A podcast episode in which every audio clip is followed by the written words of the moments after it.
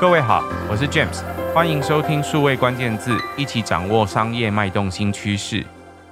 现代一般人在上网的过程中，无可避免都会用到几种工具，手机或电脑，还有浏览器。你可能会说没有啊，我也可以用 APP 上网，但那个大概都是二零零七年有智慧手机以后才开始流行起来的事。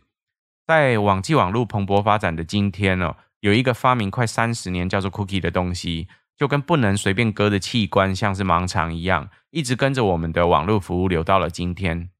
到底 cookie 是什么？为什么大家都想灭了它？在这一集的数位关键字，我们邀请到 iCook 爱料理共同创办人兼技术长李志伟 Richard 来陪我们一起解惑这个小 cookie 的前世今生。我们欢迎 Richard。嗨，大家好，我是 iCook 爱料理的 Richard，今天很高兴可以来数位关键字的节目。Richard，可不可以首先请你跟我们的呃听众朋友自我介绍一下你的背景，还有现在爱料理在做些什么？好的，呃，我在过去的十年之间都是在做媒体相关的这个创业，好，那现在当然主要的是爱酷爱料理。那 iCook 爱料理是一个以食谱跟生活风格为主题的线上媒体。那就像在台湾很多的网络媒体一样，啊，那我们其实也跨足了包含广告科技啊、行销科技，那还有电商啊、订阅制啊等等多元的一些变现方式啊。那所以今天呢，有机会来呢，就是过去其实我们做了蛮多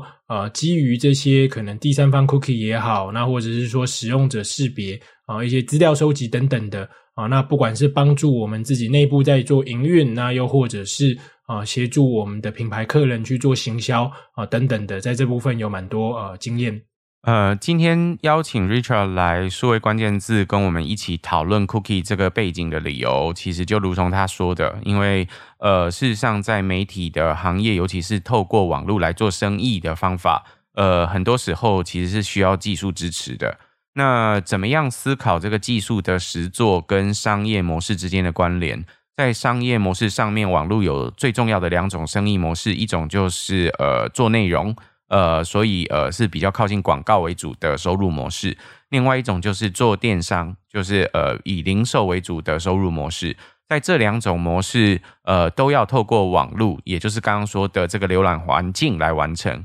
那呃，在这方面，Richard 跟我都有一些摸索的经验，所以呃，我们一起来思考这个 Cookie 的这些本质，也想让大家有机会可以更理解这个呃快要三十岁的这个 Cookie 到底叫什么。所以首先，Richard 我就想要问问，呃，这个快要三十岁的 Cookie，呃，一直翻译的很不好，所以我们通常都直接叫它 Cookie，中文有些人甚至直接叫它小饼干。呃，到底什么是 Cookie？为什么要有 Cookie 这个东西？Cookie 的诞生其实啊、呃，来自于在浏览器里面。我们当然看网页的时候，那我们会觉得说网页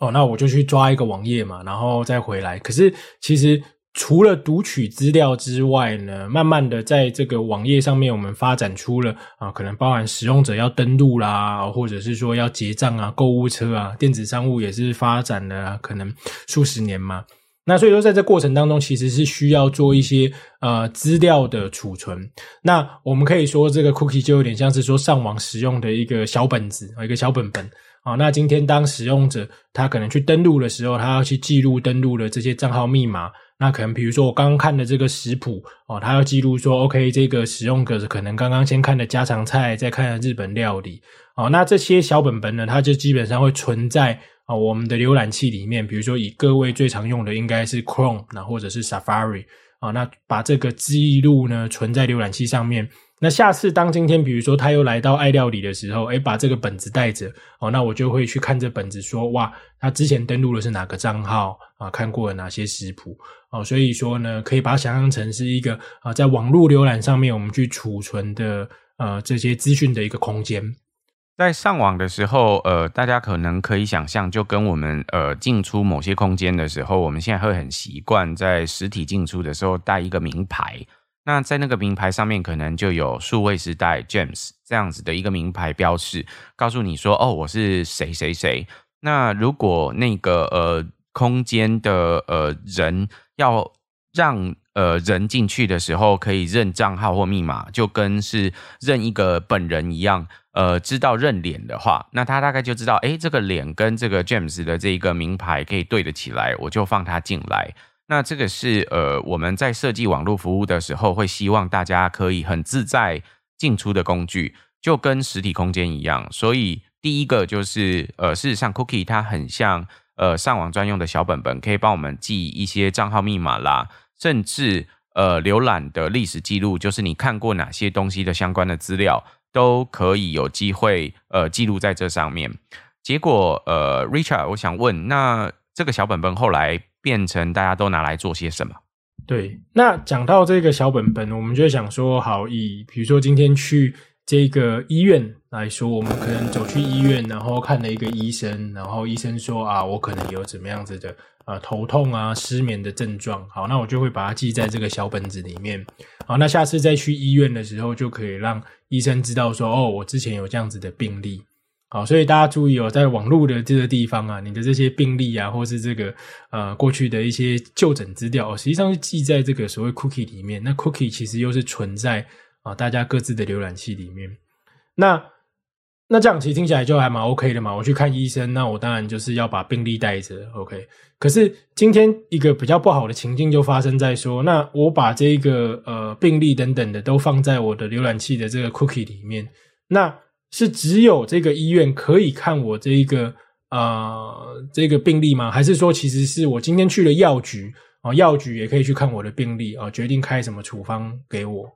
哎，这边听起来好像还好，对不对？就是说我去看医院，那医院说啊，我今天有偏头痛，所以我去药局，药局看了我在医院的病历，说哦，OK，你偏头痛，所以医生说要吃这个，好，那我就把这个药给你，好像还 OK。可是这里面你看，已经牵涉到了所谓的第三方的概念。好，我的这个病历实际上是我跟医生之间所储存的嘛，我跟医生这个关联像是第一方，就你跟我之间，医生说我偏头痛，然后把它记下来。可是今天。药局的药师，他其实跟医生无关啊，他是一个可能我今天去的是一个呃随意的另外一个药局，那这个随意的这个人，诶，他却可以看到我跟医生之间的这个资料。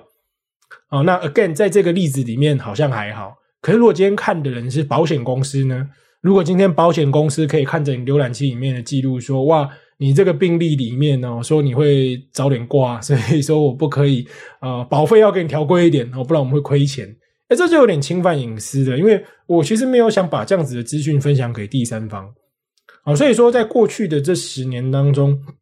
很多广告技术公司蓬勃发展，就建立在说，哎，他们发现这个所谓的这个第三方的 cookie，也就是说去存取这样子跨站啊、跨不同单位的这样子的这个 cookie，它可以得到的使用者的轮廓是非常的丰富的。啊，今天过去可能他在啊，以爱料理来讲，今天如果没有第三方 cookie 的话，你可以想象得到，在爱料理上面，爱料理的广告就是什么？那就是食谱的广告嘛。因为你来看爱料理，所以爱料理当然推给你可能一些啊厨电的广告也好，食材的广告也好，哈，maybe 有外送这些生鲜杂货，听起来都很合理。因为我就知道你就是看食谱的人。可是今天在有第三方 cookie 的时候，诶，今天一个使用者来看爱料理。他可不可以看到 PS 五的广告？他可不可以看到今天特斯拉的广告啊？他可不可以看到创业小聚的广告？诶，答案是可以的。那为什么可以呢？因为在这个广告投放的时候，我们可以发现说，这个使用者虽然他来爱料理，他跟爱料理是第一番的关系，可是广告技术可以怎么样？他可以去看到说，哇。OK，James 今天来看这个网站啊，原来他的小本本里面有记录着他曾经去参加过 Meet Taipei 的活动啊，那我知道了，他应该有新的创业小聚活动，他应该会来。可是这就很奇怪啊，就是说爱料理今天却可以在爱料理上面去读取到说，哇，这个 James 这个浏览的这个人，那他其实的小本本里面记载着他在啊其他这些创业相关活动的资料，然后进而投放。这些创业的活动在爱料理上面啊，可以呈现这样子的内容啊。那好处是什么？好处当然就是更精准的，它摆脱了就是说今天来看爱料理只能看食谱广告的限制啊。那今天只要这个人过去曾经有做过这些事情，哎，我们知道说他是对创业有兴趣的。今天不管他在爱料理，今天不管他去看啊这个防疫的新闻都好啊，不管看什么，啊，都可以跟他讲说，哦，你应该是对创业有兴趣哦，那我就给你看创业的广告。那缺点在哪里？缺点在于说，那其实就有点侵犯隐私的疑虑了。Richard 刚刚提到的这个呃小本本的另外一种用法，在专业的名词叫做跨网域的追踪。呃，我想很多朋友可能在实体的呃现在上网的生活当中都有碰过。就譬如说，我有朋友会告诉我说，他只不过昨天晚上去查了一下卫生纸要多少钱，甚至他好像只有在手机面前。跟朋友聊天的时候聊说，哎，最近呃卫生纸好像涨价很贵，结果隔天不论到哪一个网站去，呃，他的广告投放全部都是卫生纸广告，所以他就问我说，哎，这是怎么做到的？为什么？他是不是在偷听我们的资料，或者是偷看我们的资料？呃，刚刚提到的这个医院的为例哦，我想对于数位关键字不陌生的听众朋友，在呃第四集的数位关键字，其实我们特别提过第一二三方数据。事实上，在这个呃 cookie 里面也有所谓的第一、二、三方数据哦。第一方 cookie，事实上这个第一方指的就是你自己。那刚刚的例子是讲说去医院看医生，所以你自己手上应该要有你自己去医院看医生所拥有这个医生跟你之间的资料。这个资料在呃一般来说，通常它就长得像叫做病例。呃，在台湾你可能比较熟悉的就是这个病例，通常都是存在医院。所以就是存在医生，也就是所谓的第二方那里。呃，可是现在呃这十年来，大家应该也都可以理解，就是呃就算是病历存在医生那边，他还是会给你一个 prescription，就是给你一个呃处方签，告诉你说要去哪里拿药。那你可以选择在医院里面的药局拿药，也可以选择到你家附近诊所的呃药局，或者是直接到呃路边的药局去拿药。这件事情改变了什么？他把资料回到你的身上，也就把处方签的资料回到呃第一方个人的身上。其实它就跟小本本一样，就是你这个资料应该是握在你手上，你要吃什么药，那你要吃什么药的这一张处方签，理论上要帮你拿药的那个第三方，就是另外一个药局，在你去找他的时候，他才给你药，他要。给你药之前，他要先看到，他要确定这第二方是谁，是不是一个呃，就是台湾可以认证的医生。然后这个医生所开出来的处方签上面告诉你的这些药要怎么用，他会告诉你。所以这是第三方告诉你的是，本来在设计的时候，这一切的信任都很美好，就是呃，资料其实回在第一方的手上，然后第三方需要的时候，呃，你才授权给他看。可是现在，假设你可以想象，路边假设有十个药局，然后还有加上有几个药局背后是保险公司来经营，这时候他可能就会告诉你很多不一样的事情，譬如说啊，你吃这个药是不是代表你有什么病啊？可是你生什么病，或者是你有什么症状，你也许不希望让人家知道，这时候你的隐私权是没有受到保障的。再者，就像刚刚 Richard 讲的，如果有某一些保险公司发现你好像有某些症状，所以我不应该提供某些保险给你，他在没有经过授权，可以有专业许可得到你的相关的资料之下，就得到了更多其他相关的资讯，这对个人来说有点恐怖。可是，呃，这就是这十年来广告技术常用的一个环节，就是我们可以看到，如同刚刚 Richard 的举例哦，呃，看到 James 这个人是不是在看爱料理之前去逛过特斯拉的呃车间，或者是跑去呃这个商店里面试玩过 PS 五，然后而且还常常参加新创的活动，所以我在爱料理的这一个呃网站里面的所有版位上，我可以对它投放。这相关的广告可以有 PS 五的广告，可以有特斯拉的广告，甚至可以有这个创业相关活动的广告。这时候就有点恐怖了，因为它可以跨网域去追踪你到底在做些什么。这个是广告技术过去十年可以做到的事情。事实上不止这样，那个小本本通常大家也可以想象，那上面既然有账号密码，听起来很恐怖，我是不是可以把它加密？或者是可不可以呃，不要让人家看到里面到底有什么东西，它到底存些什么？所以呃，很多实作上面也可能会做加密，但是这都还是可能会有很多危险，包含了人家还是可以看得到你加密之后的那些文字。如果有办法把它解密的话，就可以看到你的账号密码了，不是吗？或者是甚至现在很流行的各种虚拟或数位的资产，也有可能因此被偷走。所以，Richard。Cookie 这么多问题，看起来呃好像就是听起来很好，可是很多人不是按照正常的信任或使用方法在用它。呃，既然有这么多问题，我们为什么不早早就把它给灭掉，或者是干脆直接把这所有东西都加密储存，就结束这个回合？我们不要有 Cookie 不就好了吗？其实要不要保留 Cookie 这件事情，一直是一个充满争议的一个问题。因为很现实，我们会看到的是说，现在市场上最大的几个浏览器厂商啊，不管是 Apple 做 Safari，Google 做这个 Chrome 哦，甚至是微软现在做的是 Edge。啊，其实多多少少背后都是有点呃相关的利益啊。怎么说呢？那很简单嘛，Google 基本上它就是一个全世界最大的广告公司。那广告公司它当然很清楚知道第三方 Cookie 这件事情可以带来的呃利益是什么。所以你说今天 Chrome 它会很主动的去啊、把第三方 Cookie 砍掉，听起来不太合理啊，有点自断手脚，自断 Google 自己的这个收入。哦，那你说苹果啊，苹果好像广告做的比较少，可是他会不会想要在广告这边也可以分食到一些啊这边的利润啊，或是收益啊？我相信苹果一定有这样子的一个思考啊，所以说其实这背后牵涉到的都是跟呃很多这个收入啊，或者是广告收入为主的这些公司他们的一个核心利益有关，所以迟迟。拖拖拉拉哦，一直没有在这第三方的 cookie 上面去下手哦，是有它背后的一些商业的考量。那另外，我们也要去思考的一个问题是说，刚刚讲的这些第三方 cookie 啊，或者是说把这些事情加密起来，让资讯在不同的网站之间没办法去流通，这件事情真的对消费者来讲完全是好的吗？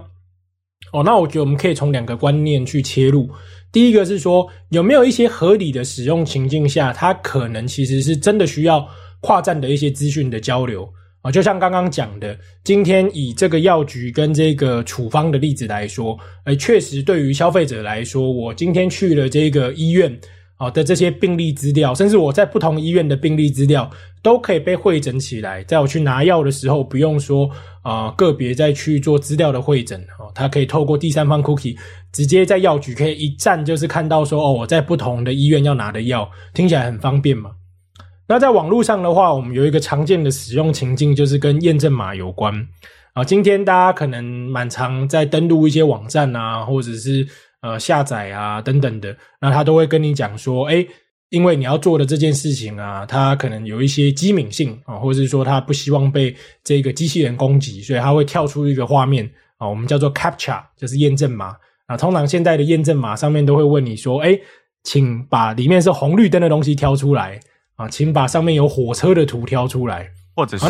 把那个数字很多看起来是图片的数字，帮我把那些数字或者是英文符号给列出来。对对对对对。那像这样子验证码来讲，其实这个验证码服务也是一个第三方的服务。所以原本比如说你在 A 网站里面勾过了这个呃火车，在 B 网站勾过了脚踏车，在 C 网站勾过了红绿灯。其实 A、B、C 网站，如果比如你都都有曾经通过验证码了，接下来到了 D 网站，到了 E 网站，其实是不需要再勾的，因为那你已经在很多网站上面已经证明你自己是个活人了，不是机器人的啊。所以如果你在 A、B、C 网站都已经证明你是一个活人，那你到 D 到 E 到 F，那当然啊，因为他们都是透过同个验证码服务，他就不需要叫你再重新再勾一次啊。可是，在没有办法做这个第三方 cookie 的。交流的时候，对于 A、B、C、D、E 网站来讲，其实你每次去勾验证码，都是一个重新再勾的一个过程，因为你的小本本之间没办法交流嘛。在 B 网站的时候，他不会知道你在 A 网站勾过；在 C 网站的时候，他不知道你已经勾过两个了。哦，所以每次他都觉得你就是一个新的人。那这样子新的人，那当然不好意思哦，因为我从来没见过你啊，我觉得你可能是机器人啊，请你勾验证码。哦，那你像。当然了，对于消费者，我们我们一定不喜欢这个了嘛。就是说，每次到一个网站都要给我勾验证码，都要说我不是机器人。啊，可是这个就是我认为是一个啊、呃、cookie 的一个合理使用情境啊、可是呃，它如果在接下来 cookie 被消灭的话，它就会直接受到影响的。那刚刚讲验证码，我觉得这个例子还算是比较温和的啊。反正验证码就是勾一勾就好了。可是如果你想的是这样子的资讯是拿来做呃更多可能防诈骗、防诈欺。啊，或者甚至是说警方的一些执法相关的东西呢？我们试想在真实的场域里面，今天警方想要去针对这个呃一些坏人去做打击啊，那他一定要知道说，OK，这一笔可能有问题的款项，或是这个有问题的这个呃金融卡，它可能在哪些地方都已经被呃使用过，他需要收集这些轨迹，他才知道说，OK，呃哪些账号可能是这个跨银行之间的交易看起来怪怪的啊，他都会收到一些奇怪的款项。那在这个做这个跨银行的资料收集的时候，某程度上就像是一个第三方 cookie 的概念嘛，它能够跨哦，那就是必然是有牵涉到第三方。那你说对于执法单位来讲，哦，对于防盗刷，对于这些防诈骗来讲，它需不需要使用第三方 cookie？那答案其实是肯定的。可是拿来做广告，我们又不想要。对不对？所以跟刚刚保险的例子很像嘛。保险公司知道你的这些病例，知道你这些不同地方的呃这些行为，我们就会觉得说他会操作我们的保费，他可能就不愿意保给我们，或是说他要调高价格，我们不喜欢。可如果今天是拿来做一些比较正义的一些呃事情，或是做一些防诈欺、防洗钱之类的事情，我们又觉得好像可以。那在技术上面，它其实没办法区分说这个行为是拿来做可能像保费这样子啊，可能商业上的行为，还是说它是拿来做一些比较好的一些友善的行为，没办法区分。所以在这情况下面，为什么第三方 cookie 等等的呃这些东西可以一直被保留？因为没办法分得出来它的这个使用行为到底是好的还是不好的。对消费者来说，一方面希望方便啦，但是呃，另外一个又是希望说，呃，譬如说，在这个环境里面是一个信任的交易环境，所以各位可以想象，刚 Richard 举的例子里面，告诉你那个验证你是不是一个活人，因为在网络上实在有太多的机器人或太多的呃机器的方法可以去呃去去去诈骗或者是改变很多不一样的网络服务，那这是一方面。另外一方面，又如同也是 Richard 讲的这一个另外一个例子，讲到这个呃诈欺。事实上，在现实生活中，呃，大家不知道在台湾的生活里面，可能都很习惯使用各种金融服务。事实上，我们的金融体系针对这个信用，还有这个信用评价平等，或者是这些相关的行为，也有一定的记录。那为什么要有这些记录？就是过去曾经有过不好的经验，可能有人被骗，有人诈骗了呃银行的款项，有人欺诈了这个金融机构，导致金融机构有一些错误。那这些错误的过程，大家学到经验，知道说哦，如果歹徒都会通常会做哪些事，所以我们在记录资料或者是交叉参照的时候，就要准备检查什么样的事情来避免那些被骗。所以这都是呃一个学习的过程。那网络也是一样，就学了这整个过程，所以知道说，呃，譬如说有机器人会做诈骗啦，或者是其他交叉验证到底是活人啦等等的行为，也其实是透过 cookie 来完成。那更别提刚刚他前头讲的，就是呃，每一个公司在推出这些浏览器相关的浏览服务的时候，一方面它是希望呃方便它的使用者可以很简单的上网。但是另外一方面，他也在收集消费者的资料，因为他本身的收入可能就跟这个高度相关。呃，收集消费者的资料都是准备跟广告主可以抢广告预算的筹码。所以当然，如果你有一个地方可以收资料，然后这个收资料的地方可以用一个长城把它围起来。那打造成自己的墙内的花园，然后在这个花园里面呢，最好只有园丁，只有我一个人，所以很多用户非得到这个花园来看花，呃，他要在这里花了他的时间，所以他必须把注意力集中在这里。那这时候我对他的广告投放就有机会更精确，或者甚至能够定价。这是为什么？呃，很多不同的公司在提出各式各样。呃，就是要不要把这个 cookie 给弄掉，或者是要怎么弄掉的这整个过程里面，事实上都没有那么容易的地方，因为 cookie 还是有很多它的好处，或者是各方也有利益要去纠葛。那 Richard，为什么这一次或者是最近我们常听到 cookieless 这个词，就是为什么这最近可能真的看起来有机会，呃，我们可以把这个已经三十年的小本本给真的不见弄掉了呢？我觉得，当然这部分的话，牵涉到两个很大的因素啊。第一个因素其实是来自于消费者本身，我们对于隐私权的这个意识抬头啊。就像现在陆陆续续，即便在台湾，我们可能呃比较相对，我觉得台湾人可能对隐私的这个意识，或是说对于这种自由啊，对于这样子的呃保护，相对比较薄弱的一个社会呢，我们都会感觉到说，哎，常常会有一些人讨论说，Facebook 是不是在偷听我的这个讲话啊？或者说，哎，我是不是常常跟人家聊天聊到什么？哎，隔天马上就有一个相对的广告就会打出来，觉得很可怕啊。这样子的东西其实越来越多之后，消费者就会有感说，哇，可能很多东西啊，我们无形之间一直是被监控着，但是我们自己却不知道啊。所以这个其实是过去这几年来的一个社会氛围。那当然，在欧美那边的话，其实有更多是可能跟他们那边的政治啊，或是民主社会操作有关的啊。我们可以在 Netflix 上面看到蛮多纪录片啊，都在探讨，就是说，诶，是不是其实在这个过去的几次选举当中，他们可能透过了这些大数据的分析等等的，去操纵人对于说特定候选人的一些认知，然后进而影响了这个选举的结果。所以这样子的隐私权的。一个意识的抬头，在消费者的心中，其实已经种下了这个呃种子，它已经发芽了。它是不太可能说，今天我们忽然回到十年前啊，大家还不知道 cookie 是什么，大家还是不知道说，呃，原来第三方追踪可以做些什么事情啊。回到那个时候是不太可能的，因为我们已经有这样子的意识了。那当然，顺着这样子的消费者的意识来的，就是呃，在欧盟也好，或者说在加州也好，他们去制定了很多法案啊。最有名的当然就是欧盟的 GDPR 啊，它很强烈的要求了，就是呃，对于这个线上的这些服务厂商来说，消费者的这些数位资料都需要被妥善的保护啊。那首当其冲的当然是我们知道的这几个大厂啊，到包含到了这两个月。我们都会看到包含法国在内等等的国家啊，他们对于 Google 哦这样子的世界的龙头大厂，其中的产品包含像我们常常对于行销人他们会用的这个 GA 分析等等的啊，都会提出很明确的说，GA 分析这样子的产品可能是违反 GDPR，侵犯了这个消费者的隐私啊，所以说在一方面就是说人民啊，就不要讲人民，应该说民众对于这个隐私权的这个想法已经萌芽。加上法规的推波助澜，跟你很现实，就是说你违法违反 GDPR，你就是被裁罚很多钱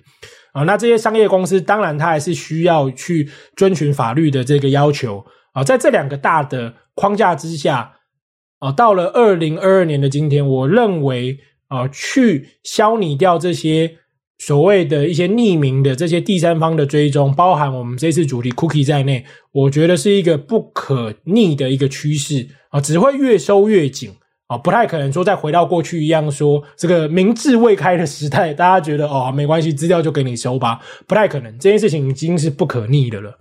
我想这个就跟我们自己对于个人资料保护的意识一样，就在台湾啊，我想很多人都很在乎自己的隐私权，呃，很怕自己的资料各自随便的出去。呃，现在如果你收到一个奇怪的电话打到你的手机上来，你可能根本不接它，或者是不相信它，或者是担心它是不是诈骗电话一样。呃，就如同这样，在网络上，在过去的三十年里面，很多人在上网的过程。呃，不知道这些相关的技术背景是怎么实现我们上网的这些流程，或者是呃改变我们的生活的。可是这三十年来，呃，网络它一路改变我们生活，像刚刚呃 Richard 举的例子告诉你，甚至可能会影响到选举等等不一样的例子里面，发现原来这个资料外泄，呃，它所影响的可能不是只有你跟我自己的某些利益。也有可能影响到社会的运作，或者是其他的部分的调整，而且是在无意识当中就被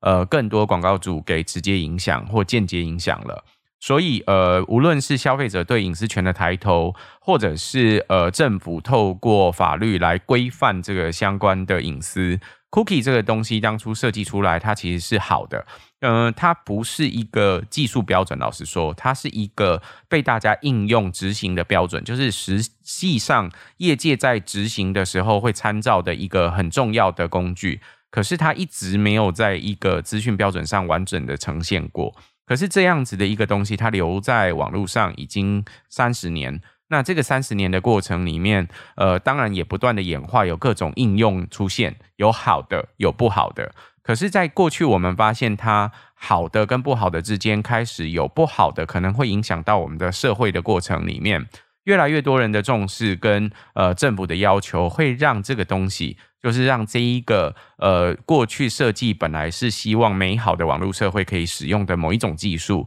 可以慢慢的透过其他的方法来取代。或呃改变所以呃，大家会听到 cookie less，就是让这件事情减少或甚至变不见，让 cookie 这个东西消失，或者是让它减少对我们生活中的影响。这个都是接下来呃每一个大厂在日常推出各式各样不一样的技术，或者是各种不同的功能的时候，希望带给你呃未来不一样的改变。在这一集的数位关键字，Richard 为我们介绍了什么是 Cookie，介绍了这三十年的这个技术它怎么样改变现有的生活，然后它的好或不好在哪些地方，应用在哪里。还有最后告诉你了，cookieless 为什么这个词会开始到来？告诉你这个三十年的 cookie 可能会随着各个大厂开始推出更多不一样的功能或服务，开始落日条款。所以今天非常谢谢 Richard 的分享，也谢谢各位在线上的收听。如果有机会，请多多帮我们宣传、转发、评论或点赞。我们下周再会，拜拜，拜拜。